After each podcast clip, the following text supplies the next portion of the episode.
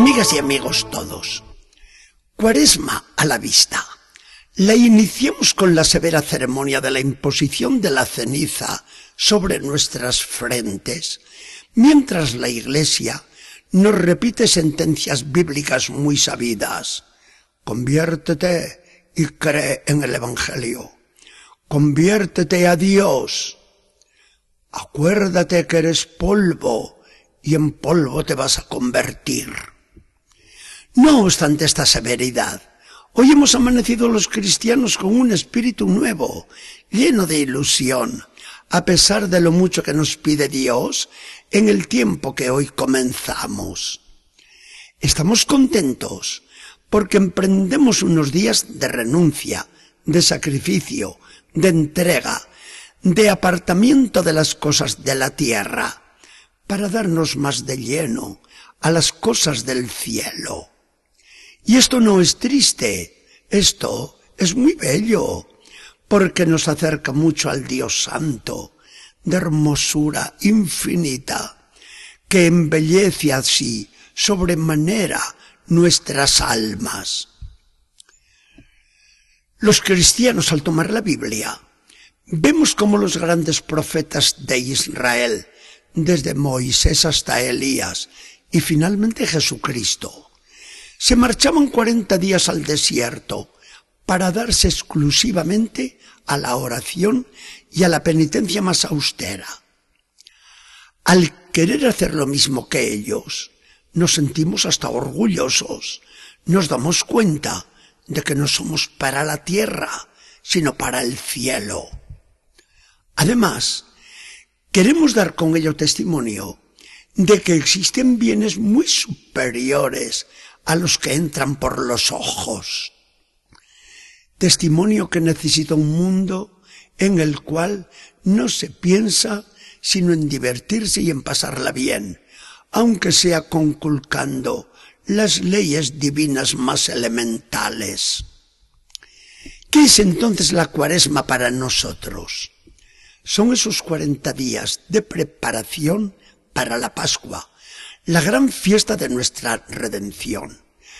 Prepararnos a base de mucha más oración y bastante más penitencia de la que hacemos ordinariamente. Al hablar así, muchos pueden pensar, oración y penitencia, esto, esto para curas y monjas, para los conventos, para mí no me va. Un discurrir así sería la mayor contradicción con nuestro ser de cristianos. Para todos, pero especialmente para los que vivimos en medio del mundo, nos dice hoy el catecismo de la Iglesia Católica. El tiempo de Cuaresma es tiempo fuerte para la práctica penitencial de la Iglesia. Tiempo particularmente apropiado para los ejercicios espirituales, las liturgias penitenciales, las peregrinaciones como signo de penitencia, las privaciones voluntarias como el ayuno y la limosna, la comunicación cristiana de bienes en obras caritativas y de misiones. Con estas palabras del Gran Catecismo, se abre un abanico espléndido de posibilidades para la celebración de este tiempo santo. Retirarnos a un desierto, quien pudiera hacerlo verdad, sería una posibilidad llena de romanticismo espiritual. Hacer lo mismo que los grandes profetas bíblicos y que Jesús, en la soledad de un descampado cruel o en la cueva misteriosa de una montaña abrupta. No, eso no nos es posible. La cueva escondida la abrimos nosotros en nuestro corazón y la soledad del descampado nos la sabemos formar en medio de nuestras ocupaciones imprescindibles. Modernamente, más que a la ley, miramos al espíritu de la Iglesia, a la costumbre cristiana, al ejemplo de Jesús durante aquellos cuarenta días tan duros Y cada uno de nosotros sabe decirse, yo, concretamente yo, en mis circunstancias, ¿qué quiero hacer? ¿Cómo debo intensificar mi oración? ¿Qué penitencia puedo practicar? ¿Qué sacrificios pienso ofrecer a Dios?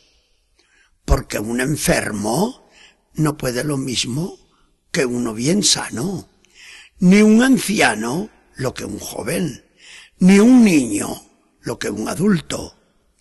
Un obrero manual no puede lo mismo que un jefe de oficina. Un pobre no puede lo mismo que un rico. Una empleada doméstica no puede lo mismo quizá que su señora. Oigan, y a propósito de empleada doméstica, ha corrido mucho entre nosotros el hecho de aquella muchacha humilde con su patrona. La señora, muy elegante en sociedad y algo presumida también en su piedad, hacía gala en la cuaresma de ayunar y de no comer tanta carne, pero la lengua se le escapaba más de la cuenta. La pobrecita joven hacía penitencias mucho más sencillas y un día le dice a la dueña lo que hacía en su casa cuando llegaba la cuaresma. Señora, yo no podía en mi casa ni ayunar más porque la mesa escaseaba siempre, ni dejar de comer carne cuando había, porque la veíamos muy pocas veces. Pero al llegar la cuaresma, yo le decía a Dios, hay personas que no comen carne muerta, pero con sus chismes no hacen más que comer la carne viva de los demás. Yo en esta cuaresma ayunaré, Señor, y guardaré la abstinencia, no hablando mal de nadie.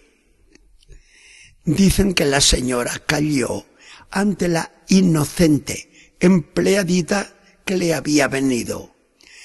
Y dicen también que aquella cuaresma fue para la dueña la más santa de su vida. Bien, dejemos la historia o el cuento. La cuestión nuestra es que al llegar el miércoles de ceniza, hoy, si somos cristianos de verdad, nos sentimos más generosos que nunca con Dios y nadie nos dice qué tenemos que hacer. Pero se despliegan mucho más nuestros labios en la oración se cercenan y disminuyen nuestros caprichos que se los ofrecemos al Señor. Nuestras manos se abren mucho más a la caridad con los necesitados. Y lo hacemos todo con la elegancia evangélica que nos enseña Jesús. Nuestra mano izquierda no se entera de lo que hace la derecha. Nuestros rostros aparecen más sonrientes y nuestra oración la percibe solo Dios en lo escondido del corazón. Miércoles de ceniza, día austero y hermoso. Desde él vislumbramos con claridad la Pascua que viene. Si nos ponemos serios y lloramos un poco, es para reír con muchas más ganas después. Que el Señor nos bendiga y acompañe.